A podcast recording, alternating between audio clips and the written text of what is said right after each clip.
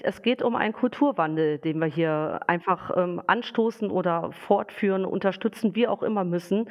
Das Fahrrad muss einfach in der Mitte der Gesellschaft ankommen als ein selbstverständliches Fortbewegungsmittel. Willkommen am Desire Alliance Lagerfeuer, dem Podcast zur Kommunikation in der Rad-, Outdoor- und Bergsportbranche. Mein Name ist Norman Bielig und ich treffe mich hier am Lagerfeuer mit Marketeers, CreatorInnen, Kreativen und AthletInnen der Branche zum Gespräch. Ganz ungezwungen und dennoch gehaltvoll. Wir fokussieren uns auf die narrativen Stränge unserer Aktivitäten, blicken auf Entwicklungen und erzählen Geschichten. Ganz unprätentiös, einfach aus dem Wunsch heraus Erfahrungen und Gedanken zu teilen und andere daran teilhaben zu lassen. Willkommen am Desirelines Lagerfeuer. Dann treffen wir uns heute in einer ja, Spezialfolge des Desire Lines Lagerfeuers, denn wir sprechen nochmal ja, so zwei Wochen vor der Eurobike über die konkreten Inhalte, über das, was wir in Frankfurt in zwei Wochen dann tatsächlich vor Ort antreffen werden. Und dazu spreche ich heute mit Katja Richards von der Eurobike. Katja, schön, dich hier da zu haben. Und gleich zu Beginn mal die äh, für dich wahrscheinlich ähm, noch spannende Frage. Was beschäftigt dich denn aktuell so?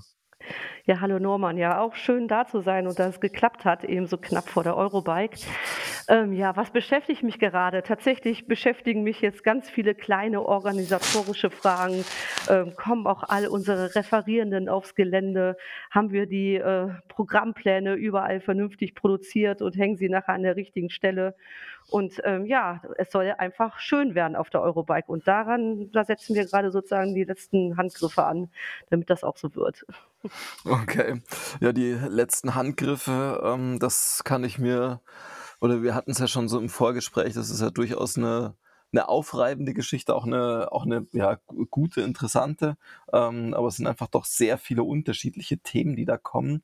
Und bevor wir jetzt dann in diese sehr unterschiedlichen Themen nochmal gemeinsam reinschauen, vielleicht nochmal so ein, eher so ein Blick zurück. Denn letztes Jahr hat die Eurobike ja zum ersten Mal in Frankfurt stattgefunden. Und ich weiß noch, dass das im Vorfeld, ja, so aus der Branche heraus schon auch so ein bisschen kritisch beäugt wurde. So, ja, okay, wo geht's da hin? Wie schaut das jetzt da aus? Ähm, wie ist denn dein Fazit nach diesem 2022er Start in Frankfurt am Main? Also mein Fazit ist tatsächlich, dass ich sagen würde, es in, wirklich auf gesamter Linie ist sie geglückt. Also dieser gesamte Umzug, die Konzepterweiterung, ne, das völlig neue Gelände, ähm, also es ist wirklich alles neu gewesen. Selbst das Team ähm, zum größten Teil neu, was das Ganze sozusagen jetzt gewuppt hat. Und ähm, Feedback aus der Ausstellerschaft war wirklich super danach. Auch, ähm, sage ich mal, die Stadt Frankfurt, Land Hessen, das Feedback äh, aus der Region auch super. Und ähm, klar haben wir viel dazu lernen müssen. Also für uns war es ein völlig unbekanntes Gelände. Wir haben das hier aus Friedrichshafen heraus organisiert und äh, ja, vieles haben wir auch auf die harte Tour dann vor Ort äh, lernen müssen. ähm, aber äh, ich denke, im Großen und Ganzen haben wir es wirklich gut hinbekommen. Und das zweite Jahr ist jetzt vor allem dadurch geprägt, dass wir ähm, genau äh, hoffentlich eine steile Lernkurve hinlegen und äh, einiges eben noch besser machen. Das ist auf jeden Fall unser Anspruch, den wir gerade haben. Okay. Ähm, du hattest gerade schon von Konzepterweiterung mhm. gesprochen. Was, was waren da so Sachen, ähm, die ihr vom Konzept her erweitert habt? Also mit dem Umzug von Friedrichshafen nach Frankfurt hat die Eurobike einfach einen ganz großen Schritt getan ähm, in ihrer Geschichte. Ähm, davor war sie doch größtenteils dadurch äh, geprägt, dass sie sich mehr ähm, ähm, an der Fahrradnutzung im Freizeitbereich orientiert hat. Sie ist ja gestartet als Mountainbike-Messe, war immer sehr sportlich ausgerichtet. Natürlich kamen irgendwann auch die E-Bikes hinzu und dadurch auch mehr die Alltagsnutzung. Aber dass man sich als wichtiger Player gesehen hat in der Mobilitätswende und sich wirklich um urbanen Nahverkehr gekümmert hat und welche Rolle das Fahrrad dort spielt, das hatte wirklich eine untergeordnete Rolle in äh, Friedrichshafen. Ähm, ich meine, wir waren dort einfach im ländlichen Raum direkt an den Alpen, da sind andere Themen wichtig. Und jetzt sind wir halt in eine der Metropolen äh, Europas hineingegangen, in, in die Rhein-Main-Region nach Frankfurt. Und dort sind einfach andere Themen viel, viel drängender. Das ist einmal äh, das Fahrrad als Verkehrs Verkehrsmittel, es sind Pendlerverkehre und die Nutzung von PendlerInnen halt, äh, ne, wie sie mit dem Fahrrad zur Arbeit kommen. Und, ähm, und es hat einfach auch eine politische Bedeutung dort, das Fahrrad, äh, weil es halt ein Teil äh, im Mobilitätsmix darstellt und eben von, von vielen eben auch als das zentrale Fahrzeug in der Mobilitätswende angesehen wird. Und ja, dieser Rolle wollen wir einfach jetzt gerecht werden, auch als Eurobike. Weil wir haben ja einfach gesehen, ne, die Fahrradverkäufe, die sind in den letzten Jahren durch die Decke gegangen, aber die Fahrradnutzung eben nicht. Und das ist, glaube ich, eine ganz große und wichtige Aufgabe, die vor der Branche liegt, dafür, also sich dafür einzusetzen und auch aktiv mitzuwirken, dass eben auch die Fahrradnutzung zunimmt. Und, ähm, und da sehen wir einen großen Hebel gerade im, im städtischen Bereich. Und ich denke, da ist die Eurobike genau an der richtigen Stelle angekommen. Ähm, also das ist so die, die, sag ich mal, ganz große ne, Linie, die gerade die, die Eurobike äh, eingeschlagen hat, in welche Richtung es weitergeht. Und natürlich haben wir dann aber auch wiederum ähm, an einzelnen Formaten, ähm, uns die nochmal genauer angeschaut. Ähm, aber ich glaube, dazu kommen wir nachher noch. genau, in die Formate ja. schauen mhm. wir auf jeden Fall nochmal rein. Mhm. Ich, dass du, dass du sagst, dass die, also die, dieser sportliche Start der Eurobike mhm. und dann jetzt dieser, dieser Wandel mit, Fried, äh, mit, mit Frankfurt, dass das wirklich so ein, ja, so ein Wandel und so eine Zuwendung auch hin zu ein, ja, einer ganzheitlichen Mobilität ist und auch vor allem ja, zu einer urbanen Radmobilität, ist, glaube ich, gerade so aus Branchensicht schon ein interessanter Punkt, denn gefühlt, also äh, würde ich sagen, ist die Eurobike ja damit der, der gesamten Radbranche zumindest ein kleines Stück weit vielleicht voraus, würde ich sogar sagen. Ähm, also äh, ist da ja ein kleiner Trendsetter quasi zu sagen, okay, wir gehen jetzt wirklich äh, noch viel stärker in diese urbane Mobilität rein und wir lassen, also der, die sportlichen Themen sind weiterhin relevant, ähm, aber am Schluss ja, Politik und Veränderung wird halt im, im Alltagsbereich gemacht. Und gefühlt würde ich sagen, ähm, hadern Teile der Radbranche ja schon noch ein Stück weit mit diesem Wechsel, ähm, weswegen ich das Gefühl habe, dass es eben noch nicht schneller vorangeht, dass das vor allem auch, also natürlich auch ein politisches Problem ist, aber schon auch noch ein Problem in der Branche, dass diese Zuwendung hin zum zum Alltag ähm, und zu diesem Nutzen im Alltag und zu dieser Vielfalt im Alltag irgendwie noch nicht so durchgezogen wird, wie es im Idealfall sein könnte und sollte, oder? Ja, tatsächlich, da kann ich dir zustimmen bei der Einschätzung. Und wir sehen uns schon auch als Eurobike also eine unserer wichtigen Funktionen ist auch der Branche die Zukunft mit aufzuzeigen, so wie mhm. wir denken, wie sie sich entwickeln wird. Und ähm, dabei auch zu unterstützen, ne? Trends aufzuzeigen und darauf hinzuweisen, hier achtet darauf, ne? das ist ein wichtiger Trend, ähm, äh, rennt dem nicht nur hinterher, sondern gestaltet ihn aktiv mhm. äh, und bringt euch ein. Ähm, das, das versuchen wir schon. Und natürlich ist, also das möchte ich an dieser Stelle auch nochmal hervorheben, natürlich ist die DNA der Eurobike ganz klar der sportive Bereich. Und ich glaube, gerade wir selber hier alle im Team, ne, wir sind auch, wir sind hier alles selber auch wirklich, äh, hauptsächlich jetzt auf dem Mountainbike oder auf dem Rennrad halt privat und in der Freizeit unterwegs. Aber und, also und ich denke, dass, dass an der Stelle auch die Eurobike bisher immer einen sehr guten Job gemacht hat. Und, ähm, ähm, aber wir sehen gerade, wie gesagt, dieses Thema Lobbyarbeit, politische Einflussnahme, da stehen wir alle noch recht am Anfang bei der Fahrradbranche. Und, und da wollen wir tatsächlich als Eurobike auch, sag ich mal, unserer Verantwortung doch auch ähm, stellen an der Stelle und den Einfluss und die Größe, die wir mittlerweile haben, auch dafür nutzen, an dieser Stelle die Fahrradbranche wirklich zu unterstützen und eben auch für Weichenstellungen mitzusorgen oder für eine Sichtbarkeit unserer Bedürfnisse mitzusorgen, ähm, dass, dass wir eben so die Politik auch besser erreichen können. Ähm, das hat man ja, glaube ich, auch jetzt schon gesehen, dass wir ähm, Im Gegensatz zu früheren Jahren haben wir, ne, ähm, also es gab schon immer vereinzelt auch politische Prominenz auf der Eurobike, so ist es nicht. Aber jetzt haben wir, seit wir in Frankfurt sind, eben dauerhaft entsprechende Schirmherren. Wir haben eine ganz neue Konferenz ins Leben gerufen, die Eurobike Convention, die sich explizit an die Politik und an die Verwaltung, die entsprechenden Stakeholder eben wendet, die die Mobilitätswende halt gestalten. Und ähm, ja, wir haben viele prominente VertreterInnen eben auch schon gewinnen können. Und ein weiterer Schritt ist tatsächlich, der eben auch darauf einzahlt, ist, dass in diesem Jahr tatsächlich der Nationale Radverkehrskongress äh, zur Eurobike hin verlegt wurde, sowohl zeitlich als auch äh, räumlich. Und wir auf jeden Fall alle, die in Deutschland ähm, verantwortlich sind für Radverkehrspolitik in den Städten, werden vor Ort sein und eben auch auf der Eurobike sein. Und ich denke, dadurch also diese Chance sollten wir auf jeden Fall nutzen, mhm. unsere Anliegen dort ähm, irgendwie äh, darzulegen, aber natürlich auch wiederum den Verantwortlichen zuzuhören aus, aus den Städten und Kommunen, mit welchen Problemen sie sozusagen auch zu kämpfen haben und dann Allianzen zu schmieden ne? und wie man das zusammen dann sozusagen dafür sorgen können, dass noch mehr Menschen Fahrrad fahren. Mhm. Ich glaube auch, dass das ein, also tatsächlich, als ich das, das erste Mal gehört habe, ähm, auch gedacht, dass es ein wahnsinnig großer Wurf ist, dieses äh, ja eher politische oder dieses, dieses politische ähm, Thema über den Nationalen Radverkehrskongress so nah an die Eurobike quasi bis zur Überschneidung ranzurücken ähm, und dann zu gucken, dass dort eine, eine Vernetzung stattfinden kann und ja auch so ein bisschen das Thema, was, ähm, was uns bei, bei unserem Konferenzformat auf der Eurobike begleitet, dieses Ökosystem-Thema, also wirklich zu gucken, dass wir, du hast es im Vorgespräch gesagt, diese Silos aufbrechen und tatsächlich Radindustrie, Radtourismus, Politikverbände ähm, und vor allem NutzerInnen einfach sehr viel ganzheitlicher denken, als wir das, glaube ich, bisher getan haben und dort auch übers Denken ein Stück weit hinausgehen und ins Handeln kommen. Denn ich glaube tatsächlich, dass so ein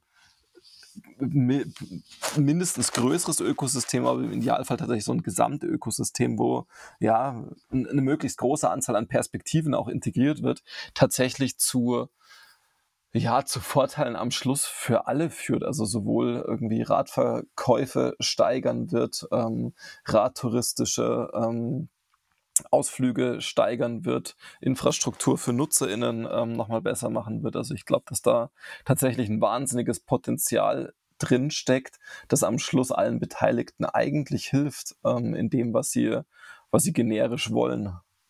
Ja, ich denke tatsächlich, es geht um einen Kulturwandel, den wir hier ja. einfach ähm, anstoßen oder fortführen, unterstützen, wie auch immer müssen. Ähm, und, und nicht, dass, also das, das Fahrrad muss einfach in der Mitte der Gesellschaft ankommen, als ein selbstverständliches Fortbewegungsmittel mhm. und, und nicht eins, was nur in ganz bestimmten Lebensbereichen sozusagen verankert ist, ne? was nur am Sonntag, weil ich nicht ausgefahren wird, zum Beispiel auf einem Familienausflug, ne? sondern ähm, egal in welchem Bereich im Leben, ne, äh, kann es halt ganz unterschiedliche Nutzungen sozusagen stattfinden. Und ich glaube, das ist das, was die Eurobike eben auch aufzeigen kann, weil sie eben eine wirklich eine die größte Messe einfach ist weltweit und und alles ist einfach vor Ort, was es halt gibt. Ne? Ich meine, wir haben wirklich vom von der absoluten äh, sage ich mal, Carbonpfeile ne, ähm, äh, im, im Rennradbereich bis hin zu dem familientauglichen Cargo-Bike äh, ist eben alles da. Und, ähm, und das eben noch, noch stärker sozusagen der Welt da draußen zu zeigen ne? und nicht nur sozusagen innerhalb der Fahrradbranche sich zu feiern, ich glaube, das ist wirklich wichtig. Ja. Und da haben wir jetzt die Chance einfach dazu. Absolut. Ich fand mhm. das ja auch im Vorfeld schon schon witzig. Ich habe mit ähm, über den Kontakt von euch mit, äh, mit Marcel Kittel, ähm, mhm. dem ehemaligen Rennradprofi, gesprochen. Und äh, da sieht man genau, finde ich, diese, die, diese schöne ähm, Evolution auch. Also vom, vom Tour de France Rennradprofi jetzt hin zu ähm, urbane Alltagsräder für Kinder ähm, entwickeln. Also das ist schon, äh, schon auch eine spannende Entwicklung, die ja so ein bisschen äh, ja schon so archetypisch dann auch für die, für die Entwicklung in, in der Branche und mit der Eurobike zusammen auch steht.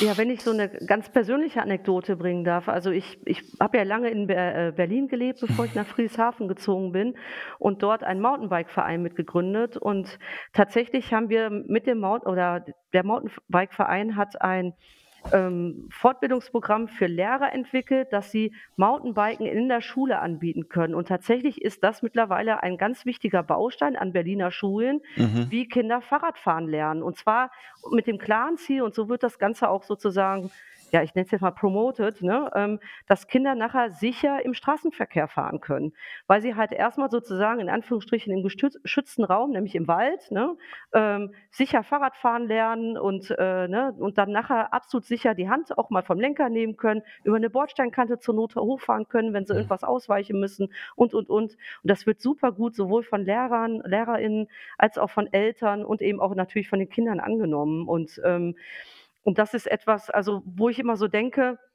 wir sorgen auf der einen Seite dafür, ne, mit so einem Angebot, dass Kinder auch den Radsport für sich entdecken, aber es zahlt halt auch gleichzeitig darauf ein, dass eben Fahrrad im Alltag genutzt wird und dass Kinder wieder mehr mit dem Fahrrad solche zur Schule fahren.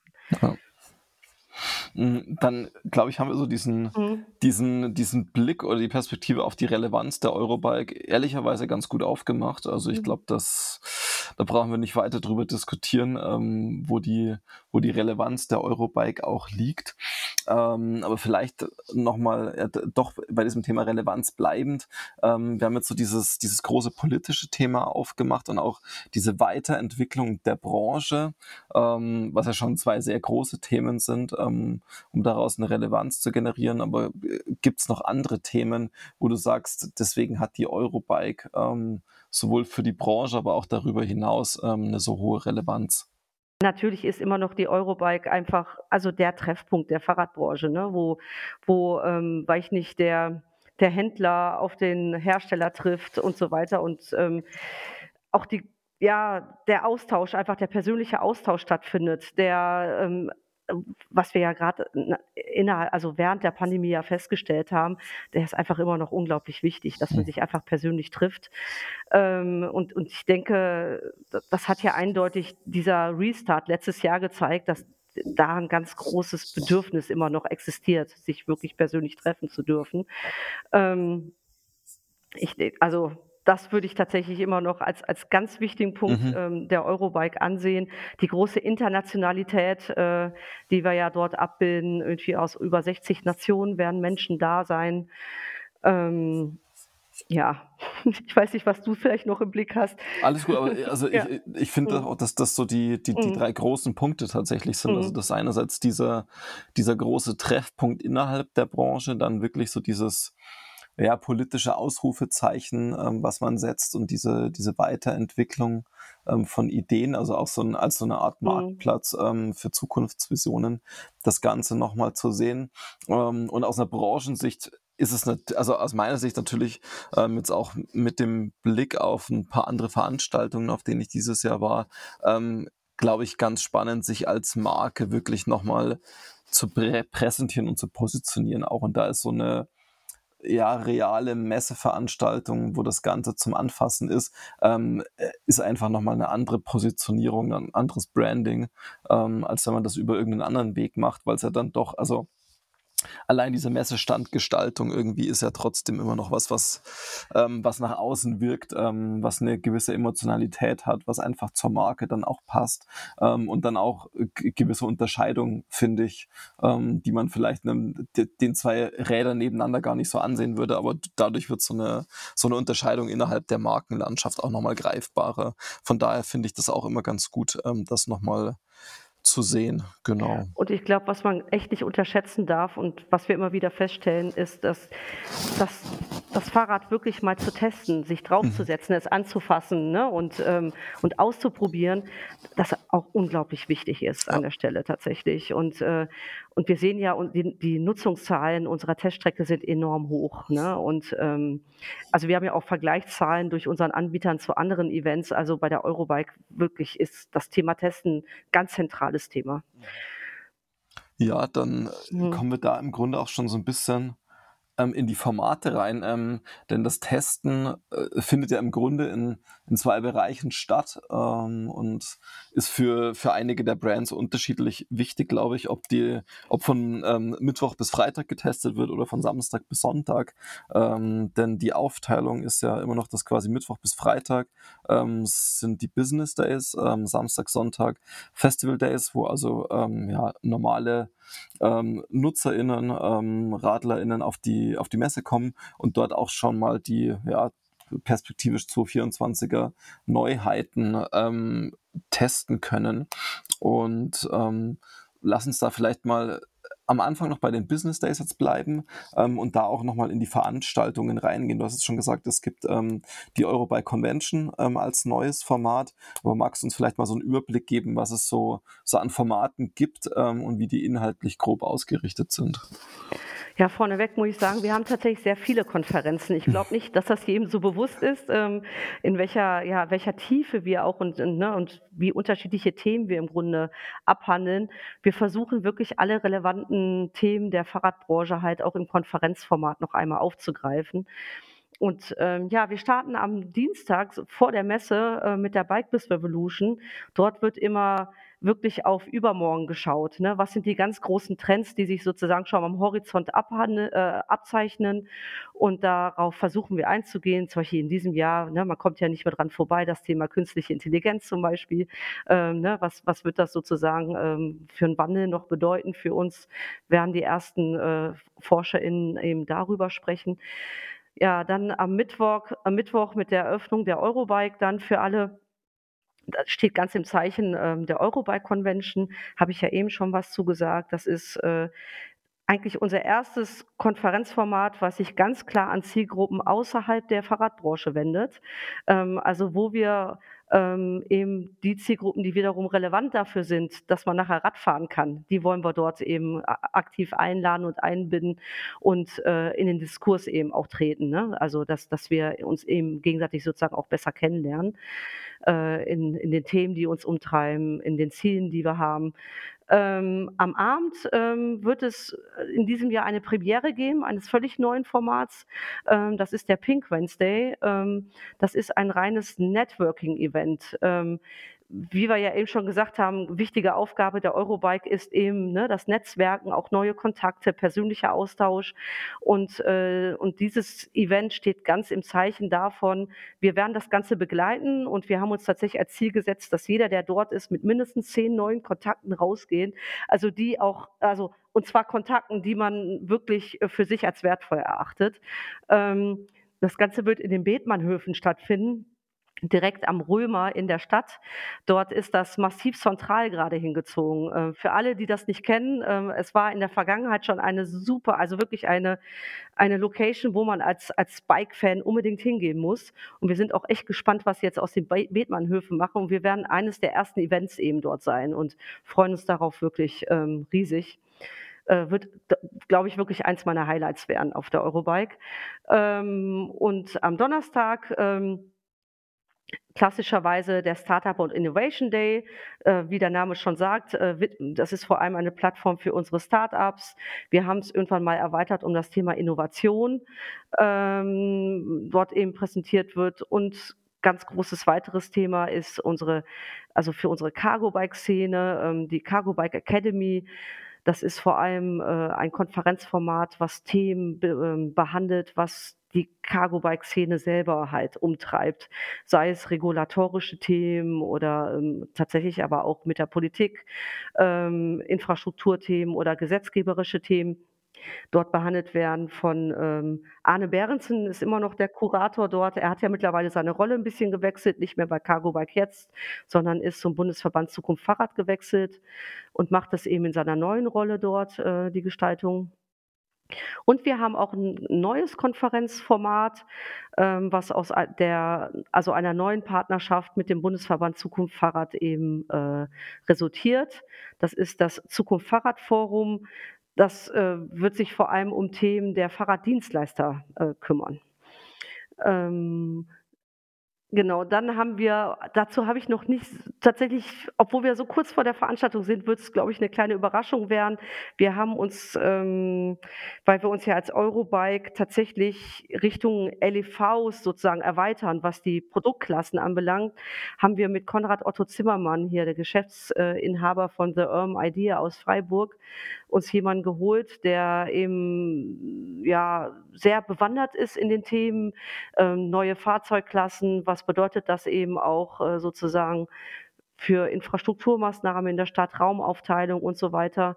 Er wird uns da interessante Einblicke eben liefern, was es da schon alles auf dem Markt gibt und was er auch eben als zukunftsweisend ansieht, mit was wir einfach so rechnen müssen in den nächsten Jahrzehnten.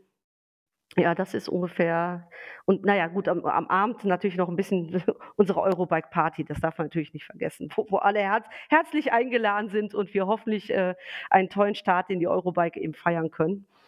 Äh, und dann kommen wir auch schon zum Freitag und da haben wir ja unser gemeinsames äh, Format, Norman, genau, äh, das Bike Travel Forum. Ähm, ich denke, darüber werden wir auch noch 'n bisschen länger sprechen. Ähm, das ist ja die Neuauflage unseres, radtouristischen unserer radtouristischen Fachkonferenz. Ähm, wie gesagt, da würde ich gleich noch mal gern 'n bisschen länger mit dir drüber reden.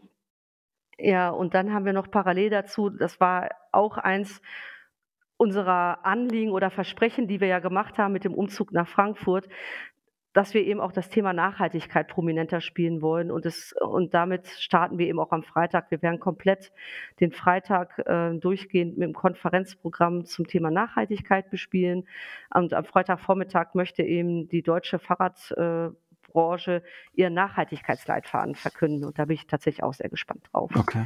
Das sind sozusagen die ersten 3 Tage mit unseren Konferenzformaten. Das ist, äh, Ja. ziemlich vollgepackt. Also, das Ja. heißt, im Grunde könnte man, ähm, äh, gut und gerne die 3 Business Days auf der Eurobike verbringen, ähm, ohne wahrscheinlich, ähm, sich einen Stand näher anzuschauen, Genau ähm, so ist es. man, ähm, tatsächlich nur diese diese Konferenzformate mitnimmt, Mhm. ähm, wobei sie ja von der Aufteilung auch, glaube ich, ganz gut so s so ausgerichtet sind, ähm, dass man quasi immer noch die Zeit zwischendrin hat, ähm, oder sich 'nen anderen Tag nehmen kann, ähm, um dann wirklich so dieses das Messe-Flair noch mal mitzunehmen, ähm, und sich anzugucken, was sich grade auch produktseitig so entwickelt. Ähm, Ja, wir aber hoffen schon, dass wir das so gut voneinander abgegrenzt haben, ne? Also, die einzelnen Konferenzen, so welche Zielgruppen sprechen sie an, welche Themen bespielen sie, dass man, äh, je nachdem, woher man kommt, ne, und, äh, genau welche ja, was für Ziele man vielleicht auch auf der Eurobike verfolgt, schon die passende Konferenz für sich findet und Mhm. trotzdem noch genug sozusagen freie Zeit in Anführungsstrichen hat, ne, äh, interessante Businessgespräche zu führen, genau, und und Geschäftspartner eben zu treffen oder sich zu informieren und inspirieren zu lassen. Ja, spannend. Und das ist ja Mhm. auch also, von der von der Ausrichtung der Formate ist es ja dann wirklich das also, äh, finde ich, sieht man noch mal relativ schön, ähm, die Zielgruppen beziehungsweise die Mhm. BesucherInnen, ähm, die bei den Business Days dann da sind, ähm, dass es eben nicht einfach nur noch oder nicht mehr nur noch 'ne Veranstaltung zwischen Fahrradindustrie, also zwischen Mhm. Herstellerindustrie und Fahrradfachhandel ist, ähm, sondern dass das Bild schon in den ähm, in diesen 3 Tagen einfach sehr viel vielfältiger geworden ist. Tatsächlich, ja. Mittlerweile sind wirklich sehr also, sehr unterschiedliche Zielgruppen werden angesprochen und wie gesagt, auch wirklich außerhalb der direkten Fahrradbranche, ne? Ähm, äh, wir laden ja auch ganz konkret, äh, ArchitektInnen ein. Wir laden Facility Manage Manager, ne, von großen Liegenschaften Mhm. ein, die sich einfach informieren können, welche Fahrzeuge können sie bei sich einsetzen und so weiter. Also, es ist wirklich 'ne Riesenbandbreite. Ja, schön. Also, da Mhm. bin ich auf jeden Fall auch auf die also, sehr auf den Austausch auch Mhm. gespannt, hm, und so 'n bisschen die Überschneidung und dann am Schluss wirklich so die Netzwerkeffekte, Mhm. zwischen diesen Konferenzen, ähm, so hat. Da auch ja, vielleicht noch wir hatten das beim beim Thema Relevanz schon, aber gibt's so konkrete Impulse, die du dir auch aus diesen ähm, aus diesen Formaten heraus erhoffst? Ja, also, hm, grade wenn wir auf Bike Travel Forum schauen, ne, ähm, da ist ähnlich wie mit dem NAVK, was wir eben schon besprochen haben, dass, ähm, dieser Austausch äh, Austausch zwischen der Fahrradindustrie und, ähm, wiederum, wie soll ich's nennen, ja, weiteren Gruppen, die ja ganz stark die Mhm. Fahrradnutzung im Blick haben, ähm, dass da doch oft wenig Wissen über äh, sozusagen gegenseitig vorhanden ist über die andere Ja. Gruppe. Und, ähm und tatsächlich erhoffe ich mir zum Beispiel jetzt im Beispiel des Bike Travel Forums wirklich, dass grad der Tourismusbranche und die Fahrradindustrie einfach noch, ähm, enger in Kontakt treten und sich austauschen und sich, ja, eben besser kennenlernen an der Stelle. Ähm, ich denke, wir haben da, ne, ganz gute, äh, sage ich mal, Ansätze geschaffen und auch viel Vorarbeit geleistet und ich hoffe, dass wirklich unser Plan da aufgeht, ähm, dass nachher also, 1. beide Gruppen da sind, ne? Also, die Vorverkaufszahlen und Anmeldezahlen lassen das schon irgendwie also, ähm, denke ich, äh, realistisch erscheinen Mhm. und, ähm Aber dass dann tatsächlich auch nachher die die Menschen da rausgehen und sagen: „Wow, jetzt habe ich mal wirklich jetzt verstehe ich grad, ne? Also, habe ich paar Sachen einfach dazugelernt und verstehe bestimmte Dinge besser und, äh, kann dann eben auch mein entsprechendes Handeln halt dem anpassen. Ja, das ist so und das ist natürlich gibt's eben bei bei anderen Konferenzformaten tatsächlich bei uns auch. Okay, also, es ist wirklich dann dieses Mhm. dieses, ja, am Schluss Menschen zusammenbringen und Mhm. darüber auch so 'ne ja, über diese, äh, neue Perspektiven im Grunde aufmachen und dadurch auch Mhm. wirklich ins Handeln kommen. Ja. Ähm, das ist ja tatsächlich was, was also, was ich super interessant fand, als wir letztes letzten Herbst den 1. Workshop, ähm, zur Entwicklung des Bike Travel Forums Mhm. gemacht haben und dort wirklich so rauskam: „Okay, wir wollen eigentlich kein klassisch reines, ähm, touristisches Konferenzformat, ähm, sondern wir möchten eigentlich ganz stark diese Vernetzung, Ja. ähm, mit den anderen Stakeholdern, die sich auf der Eurobike finden“, was also, beim näheren Draufschauen natürlich irgendwie logisch erscheint, ähm, in so 'ner weiß nicht, in so 'nem Tunnelblick natürlich erst mal so: „Ja gut, da das da gibt's 'ne Radtouristische Konferenz, dann macht man halt 'ne Radtouristische Konferenz.“ Ähm, aber dass der ja, tatsächlich der der Wunschgedanke von allen Seiten ganz anderer war, ähm, das fand ich fand ich schon bemerkenswert und auch damit dieses also, dass noch mal aufgemacht worden ist, dass es wirklich 'nen Verstehen braucht, ähm, zwischen diesen unterschiedlichen Branchen, die ja tatsächlich einfach sehr unterschiedliche Herangehensweisen auch haben. Und wir merken das immer wieder in Kooperationen, dass es tatsächlich es ist nicht ganz einfach, ähm, diese beiden also, also, 'ne Industrie und 'n Tourismus, ähm, aber auch Politik und Verbände mit einer Sprache am Schluss zusammenzubringen, ähm, aber auch 'ner gemeinsamen Vorstellung, ähm, und 'ner Agenda, Mhm. wie also, wie man gemeinsam, ähm, in der Kooperation auch wachsen kann. Also, Ja. das ist, glaube ich, schon noch, ja, so 'ne Übersetzungsleistung oder 'n a v vielleicht auch so 'n Annähern gegenseitiges, ähm, ja. Ja, tat was ich auch erstaunlich fand, war, dass ja eben, äh, auch dass 'n gr sehr großes Interesse daran besteht, dass grad diese, sage ich mal, Gruppen, die von außen, ne, auf die Eurobike kommen, jetzt wie zum Beispiel Tourismusbranche, dass sie 'n ganz großes Interesse einfach auch daran haben, die Neuheiten der Fahrradbranche kennenzulernen und und was da grade alles sozusagen, ne, in der Entwicklung ist und wohin es geht und dass sie gerne auch an gewissen Stellen eingebunden werden wollen, um eben ihre, ne, Anforderungen oder Wünsche auch formulieren zu können und was sie sozusagen vermissen und auch gerne Ja. hätten. Und, ähm, fand ich wirklich sehr interessant, äh, an der Stelle, ne? Ja, Also, ich absolut. ja. Und ich finde auch, dass also, Mhm. grad wenn man jetzt mal wenn du das, äh, sagst, also, Mhm. produktseitig ist ja grad, Ja. ähm, so was wie wie das Gravelbike 'nen wahnsinnig gutes Beispiel, ähm, was ja, als es aufkam, aus meiner Sicht selbst industrieseitig, ähm, war noch nicht so ganz klar, wie groß das Ganze vielleicht werden Mhm. wird, sondern es war gefühlt so im 1. Jahr war das wirklich eher noch mal so: „Ja, okay, wir sind jetzt aus der Industrie alle sehr lange Mountainbike gefahren und, äh, irgendwie mal was anderes wäre auch ganz cool, aber Rennrad muss es nicht sein. Okay, wir machen jetzt Gravelbikes irgendwie, ähm, das ist ganz cool, da können wir alle, die jetzt irgendwie grad so Kinder haben, die nur so 1, 2 Tage mal weg können, von zu Hause aus weg, irgendwo übernachten, wieder Mhm. zurückkommen.“ Ähm, und im 1. Jahr habe ich auch noch gedacht, „Okay, das also, es macht voll Spaß, es ist echt gut, ähm, aber das bleibt so 'ne eher Industriegeschichte, also, dass Leute aus der Industrie das fahren und das gut finden.“ Ähm, und dann hat's doch relativ schnell abgehoben und ist mittlerweile radtouristisch 'nen super relevanter Zweig geworden. Ähm, und da ist, glaube ich, wirklich diese Vernetzung und dieses frühe Wissen, was passiert da und in welche Mhm. Richtung kann sich das entwickeln, schon sehr relevant und das eigentlich für beide Seiten. Also, weil also, ich nun ich weiß gar nicht, ob 'ne Rad ob 'ner Radindustrie oder allen Leuten in der Radindustrie von Anfang an klar war, was für 'n Potenzial das Ganze haben kann. Mhm. Ähm, und es hat's ja vor allem in 'nem also, in 'nem touristischen Kontext, also, natürlich auch im im Bereich des Pendelns, aber, ähm, Gravelbikes sind ja grade in 'nem radtouristischen Kontext, ähm, und für 'ne jüngere Zielgruppe super relevant geworden. Ja, absolut, ne? Und das äh, und ich meine, es ist ja auch erstaunlich, wie in kurzer Zeit sich also, bis in in die kleinsten Details sich, ne, neue Produkte entwickelt Ja. haben und, äh und tatsächlich und was ich auch so interessant davon, äh, finde, dass ja auch der touristische Bereich eigentlich total viel zu bieten hat, ne? Also, ich Mhm. meine, eigentlich diese gesamten also, ich bin selber Mountainbikerin und das, was gerne von radtouristischen, äh, Regionen so als Mountainbike äh, Wegenetz immer verkauft wurde und wo alle Mountainbiker oder viele sich beschwert haben, weil's sozusagen zu wenig anspruchsvoll oder, ne, die Strecken so. Ähm, ich meine, die bieten sich jetzt einfach super gut grad für für 'n Gravelbereich an und da äh, bin ich mal gespannt, ne? Also, ob das noch stärker erkannt wird und dann auch noch offensiver vermarktet wird eben an an der Stelle auch, ne? Ja. Dass man da darauf eben super zurückgreifen kann, weil eigentlich gibt es also, ist ja tatsächlich das Angebot ist ja eigentlich schon vorhanden, ne, also für die Gravelbiker. Und, äh und das ist natürlich das Tolle daran. Vielleicht ist es auch ein Teil des Erfolgskonzeptes tatsächlich an der Stelle, weil das tatsächlich so so einfach umzusetzen ist. Ja, das Mhm. also, das kann kann Mhm. durchaus sein und wir hatten's heute also, wir haben ja, ähm, heute noch mal so den den Messerundgang, ähm, der am Mhm. Donnerstagnachmittag stattfinden wird, ähm, den touristischen, äh, vorbesprochen.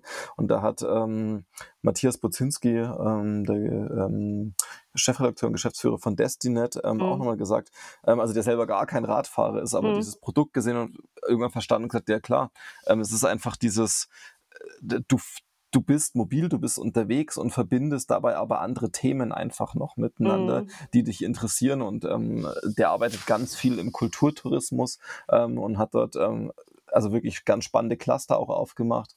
Ähm, und der war wirklich sofort Feuer und Flamme und hat gesehen, so: „Okay, das kann ich miteinander verschneiden, das kann ich mit anderen touristischen Themen verschneiden.“ Und ich glaube, darin liegt sowohl für 'n Tourismus, ähm, aber vor allem auch für die NutzerInnen am Schluss der Charme, Mhm. ähm, dass es, ja, sehr, sehr individualisiert werden kann, je nachdem, in welcher Region ich unterwegs bin oder worauf ich bei meinen Zwischenstopps am Schluss auch meinen Fokus lege.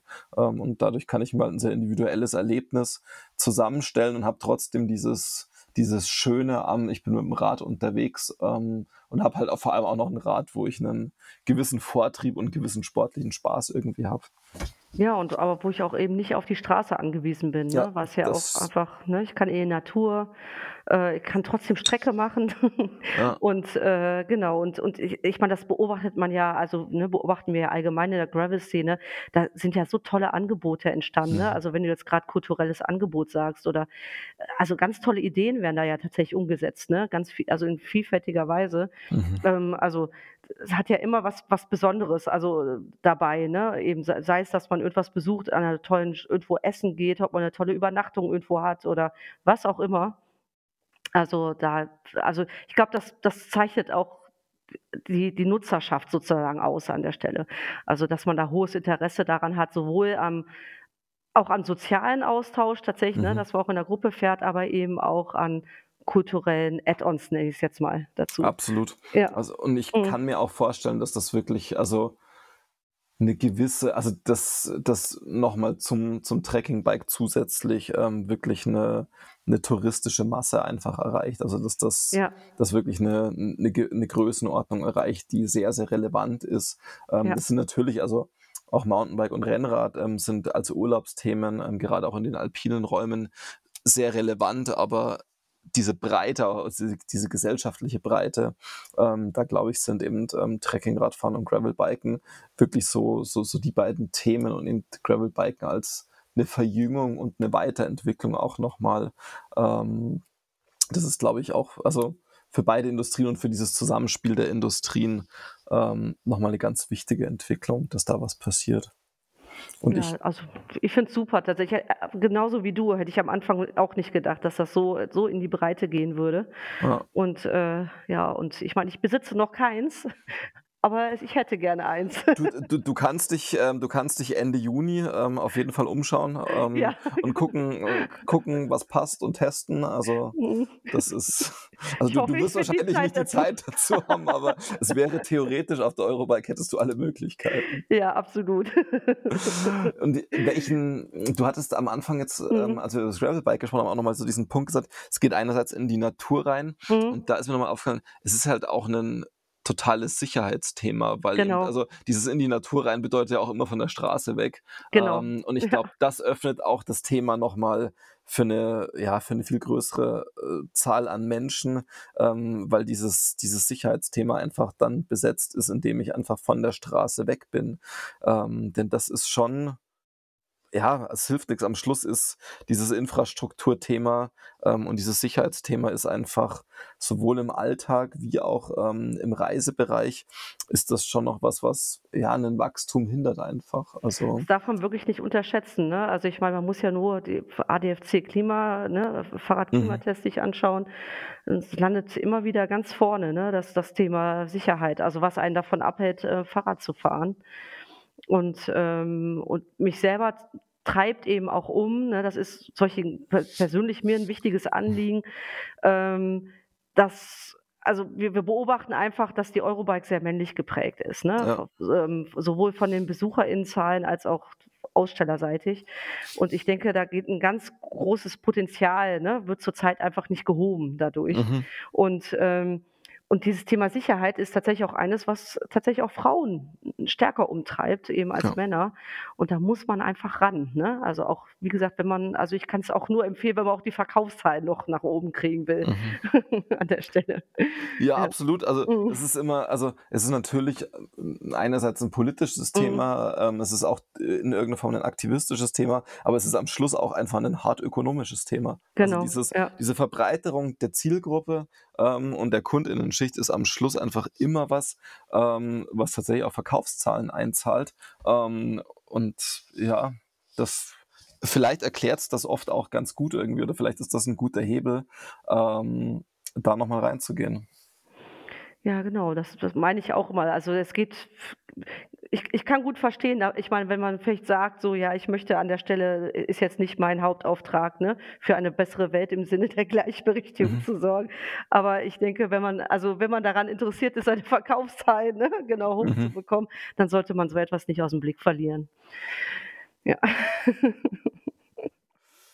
Schauen wir mal. Hm, dann lass uns von da vielleicht wirklich jetzt haben wir so 'n bisschen über die die Formate gesprochen, ähm, auch Mhm. eben über die d die touristischen Formate. Ähm, wir hatten ja jetzt schon so 'n Messerundgang Donnerstagnachmittag. Wir Mhm. hatten, ähm, das Bike Travel Forum, ähm, in der Nachfolge des Travel Talks am Freitag, wo wir eben dieses Konferenzformat am Vormittag haben, dann noch mal, ähm, Fortbildungsformate am Nachmittag und wir werden uns ja ja, sehr dezidiert eben mit, ähm mit dem mit dem Ökosystem Fahrrad, ähm, beschäftigen und vor allem mit dem Business-Ökosystem, Mhm. wie wir daraus Daten ziehen können, wie wir neue ähm, neue Geschäftsmodelle vielleicht auch daraus entwickeln können, ähm, wie wir aber eben auch äh, und dafür haben wir so ein Panel, ähm, für politische Kommunikation, wie wir auf verschiedenen Ebenen als Radindustrie und als Radtourismus, aber auch politisch entweder aktiv werden können oder zumindest unterstützen können in der politischen Kommunikation.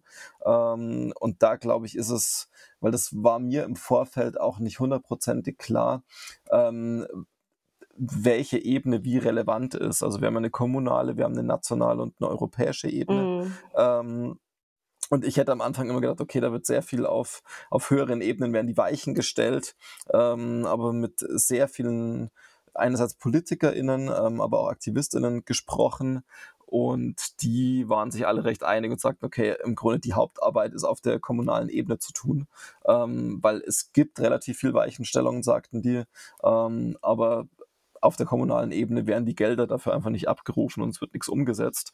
Ähm, und da ist es sehr erklärungsbedürftig und da, da bin ich tatsächlich gespannt, ähm, was die einzelnen Leute dazu nochmal sagen werden und was man dort auch tun kann ähm, und was es so an konkreten ja, Handlungsinspirationen im Idealfall auch gibt, ähm, um da gemeinsam ins Handeln zu kommen.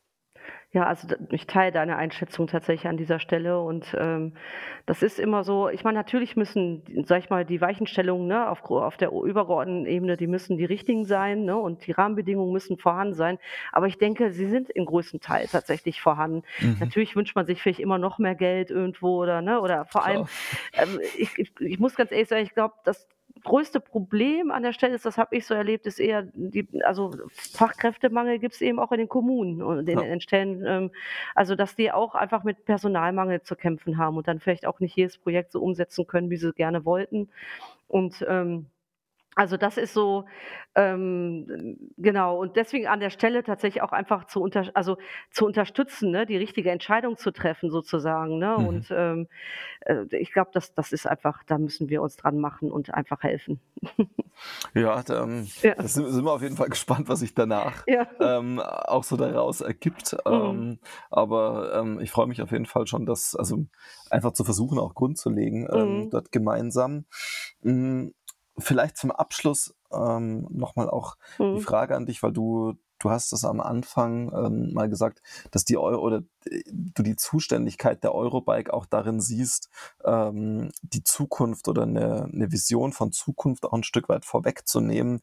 Wie siehst du die, die Zukunftsvision der Eurobike? Also wo entwickelt sich die Eurobike ähm, vielleicht auch hin die nächsten Jahre? Also wir wollen einfach was die Wichtigkeit oder die Wahrnehmung ähm, anbelangt, die, die Eurobike noch, noch mehr nach vorne heben. Also, dass sie wirklich als die Mobilitätsmesse angesehen wird, die eben auch äh, Lösungen ähm, in der Breite anbietet, tatsächlich für die Gesellschaft. Ne? Also, ähm, wo es nicht nur rein um das Produkt Fahrrad geht, sondern wie gesagt um das Thema Mobilität und natürlich schon das also das Fahrrad steht dort im Zentrum, aber wir wollen von dem Fahrrad 360-Grad-Blick wagen und auch über den Tellerrand hinausschauen. Und ähm, auch weil wir tatsächlich eben auch denken, das Fahrrad kann immer nur ein Teil des Mobilitätsmixes sein.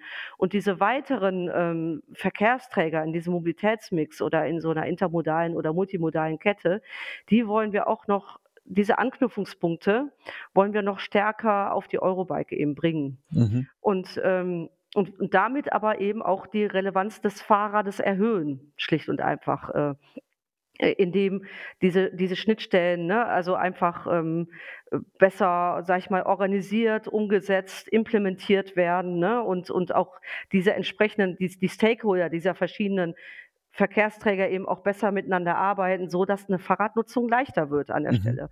Das ist natürlich einmal in Richtung ÖPNV gedacht zum Beispiel, aber vielleicht eben auch ne, für bestimmte Bereiche, weiß ich nicht, in Freizeit, ne, da fahre ich mein Mountainbike, dann habe ich mein E-Bike, um vielleicht zur Arbeit zu fahren, mein Cargo-Bike vielleicht, um Einkäufe, Kinder, ne, Transporte und so weiter zu realisieren.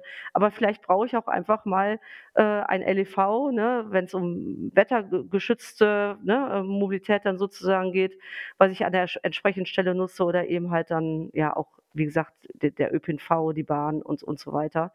Und, und das Ganze wollen wir schon gerne im Kontext eben äh, besprochen sehen, ja, der, der durch Nachhaltigkeit eben geprägt ist. Und mhm. ganz wichtig eben auch keinen fossilen Energieträger sozusagen verwendet.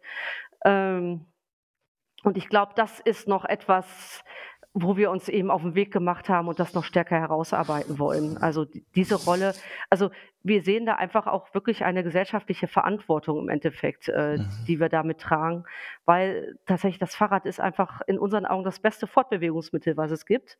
Ähm, ne? Also gerade wenn man auf alle drängenden Fragen im Grunde der Zukunft schaut, sei es ne, der Klimawandel, sei es äh, dass die fossilen Energiequellen eben ne, sich dem Ende entgegenneigen und wir nach neuen Lösungen schauen müssen, sei es aber auch eben, wenn man auf klassische Probleme der Städte schaut, Lärm, Verschmutzung, nur ein gewisser Raum, der zur Verfügung steht, ne, den man Verkehrsträgern zur Verfügung stellen kann äh, und so weiter. Und ähm, aber wie gesagt, wir sind der Meinung, man, man kann es eben nur, wenn man mit den, mit den anderen Verkehrsträgern oder mit den unterschiedlichen Nutzergruppen und, und, und eben zusammenarbeitet ne? und, äh, und das in ein großes Gesamtkonzept integriert, die Fahrradnutzung. Ja, mhm. das ist äh, also interessanterweise mhm. tatsächlich aus meiner Sicht auch neben mhm. Infrastruktur ist so dieser Kommunikationsakt ja. der, der aus meiner Sicht zweite super relevante Punkt, mhm. ähm, um diese äh, um die Nutzung und auch die Branche entsprechend weiterzuentwickeln. In England gab es ja ähm, letztes Jahr angefangen diese Bike is Best Kampagne. Ähm, mhm. die sehr groß ausgerollt worden ist, ähm, wirklich auf nationaler Ebene. Ähm, sowas fände ich äh, ja deutschlandweit oder für den Dachraum ähm, super spannend, ähm, da mal reinzugehen.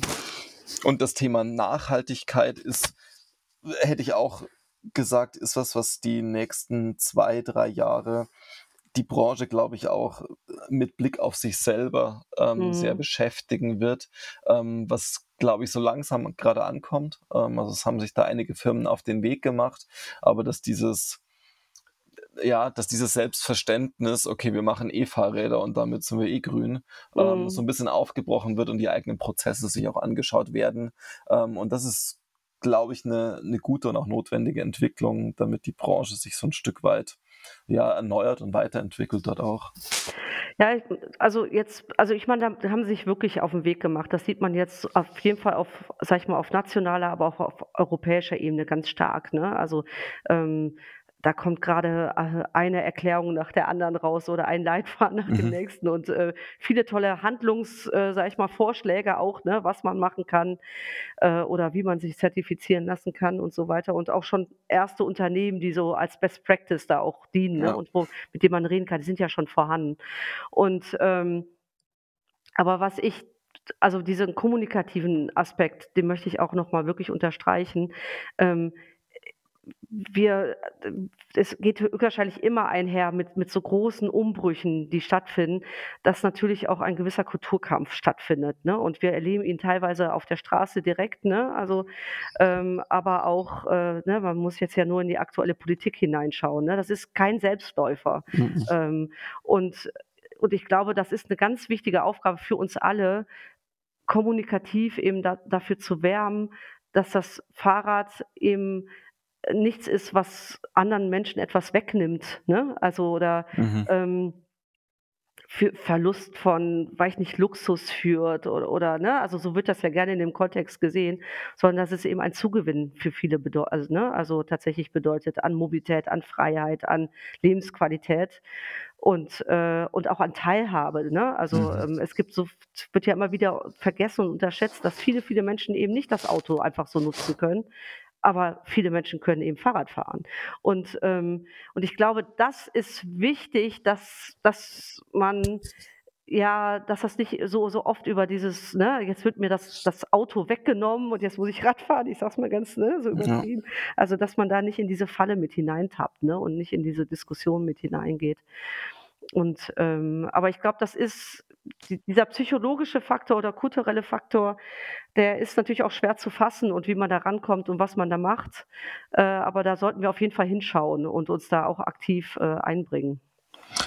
Absolut. Ähm, und ja, mit dem Thema Auto ist was also Mhm. dieser psychologische Faktor, das ist Mhm. wirklich was, was mir, äh, oft und lang im Kopf, äh, Mhm. herummeandert. Und ich bin letztens mit 'ner Kollegin auch noch mal darauf gekommen, dass es schon, ähm, das Auto, ja, was heißt unsinnigerweise, aber es ist bei vielen auch als 'ne 'ne Form von Safe Space, glaube ich, Ja. ähm, abgelegt und das aufzubrechen und diese diese Sicherheit, ähm, in 'nem öffentlichen Raum quasi herzustellen, ähm, und das zusammenzubringen, das ist ist sicherlich noch mal 'ne größere Aufgabe, ähm, aber das, glaube ich, zu verstehen, dass das vielleicht auch Leute vom Fahrrad abhält, ähm, finde ich, macht auch noch mal 'ne 'ne sehr große gesellschaftliche Relevanz auf. Also, wenn klar ist, okay, ähm, wir nehmen öffentlichen Raum wirklich überhaupt nicht als Safe Space wahr, ähm, Genau, dann ist ja. es ja auch 'ne Proble also 'ne wirklich massive Problemstellung.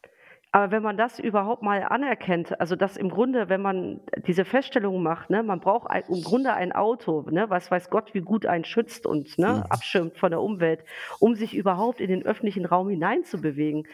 Äh, aber ich meine, das ist was für 'n Paradox, ne, an der Mhm. Stelle, ne? Also, ich bin eigentlich total abgeschottet und gehe in den öffentlichen Raum. Also, er ist ja gar nicht mehr öffentlich Ja. dadurch, ne? Und, ähm und und und dass man a ich meine, am Anfang muss ja eigentlich die Feststellung stehen, der gesamte öffentliche Raum, grade die Straße, ist ein richtig gefährlicher Ort für die meisten Menschen, ne? Ja. Und deswegen brauchen sie solche Autos. Und, äh und diese Autos wiederum machen anderen noch mehr Angst, ne? Also, ist ja auch so 'n Teufelskreis im Endeffekt. Und, äh und da mal rauszukommen und das auch auch natürlich, dass die Menschen das einem auch glauben und da mitmachen, ne? Und und da gute Beispiele zu zeigen, dass, äh, ein ein sicherer Raum wiederum, wo Fahrrad gefahren werden kann, was das für 'n Zugewinn ist, insgesamt an Sicherheitsgefühl für alle und dass dieser Raum dann eben auch wieder ermöglicht, in Kontakt miteinander zu treten direkt, ne, weil man sich ansprechen kann, ne, weil man, äh, direkt den anderen hört und nicht durch 'ne, äh, Scheibe, ne, sozusagen voneinander getrennt ist. Das ist etwas das ist wirklich das das ist 'n richtiger Ku Kulturwandel, der sich da Mhm. vollziehen muss an der Stelle. Und das ist nicht einfach zu handhaben. Das muss einfach auch jedem bewusst sein an der Stelle. Ja. Mhm. Das ist ein guter Abschluss, ehrlich gesagt. ähm, und äh, ja, Gedanken, die wir, glaube ich, auch für die, für die Eurobike mitnehmen. Ähm, und ich bin tatsächlich gespannt, ähm, was sich im Nachgang daraus entwickelt. Und wir müssen uns auf jeden Fall ähm, am Lagerfeuer für einen, für einen Update danach ähm, nochmal treffen, gleich wenn sich so ein bisschen alles gesetzt hat. Ähm, und nochmal so gucken, was, was, was passiert mit diesen unterschiedlichen Konferenzen, wie gehen Netzwerke neu zusammen. Ähm, da bin ich wirklich sehr gespannt drauf ähm, und freue mich wirklich, da, da ganz unterschiedliche Perspektiven ähm, auch nochmal zu hören und da irgendwie geistig herausgefordert zu werden. Ähm, das wird fein. Ich glaube ja, also darauf bin ich wirklich sehr gespannt. Also das wird auch ein Schwerpunkt bei uns in der Nachbereitung sein. Eben, wie haben wir es geschafft, ne, unterschiedliche Gruppen zusammenzubringen? Ähm, wir werden ja auch dezidiert Befragungen durchführen. Ne? Die können wir dann gern zusammen auswerten auch. Und dann bin ich mal gespannt, was wir daraus lernen mhm. und wie es weitergeht, ja. Super. Dann mhm. Katja, Dir vielen Dank. Mhm. Ähm, jetzt nochmal gute Nerven ähm, und Stressresistenz ähm, für, den, für den Endspurt. Ähm, und dann sehen wir uns sowieso alle auf der Eurobike. Genau, bis bald sozusagen.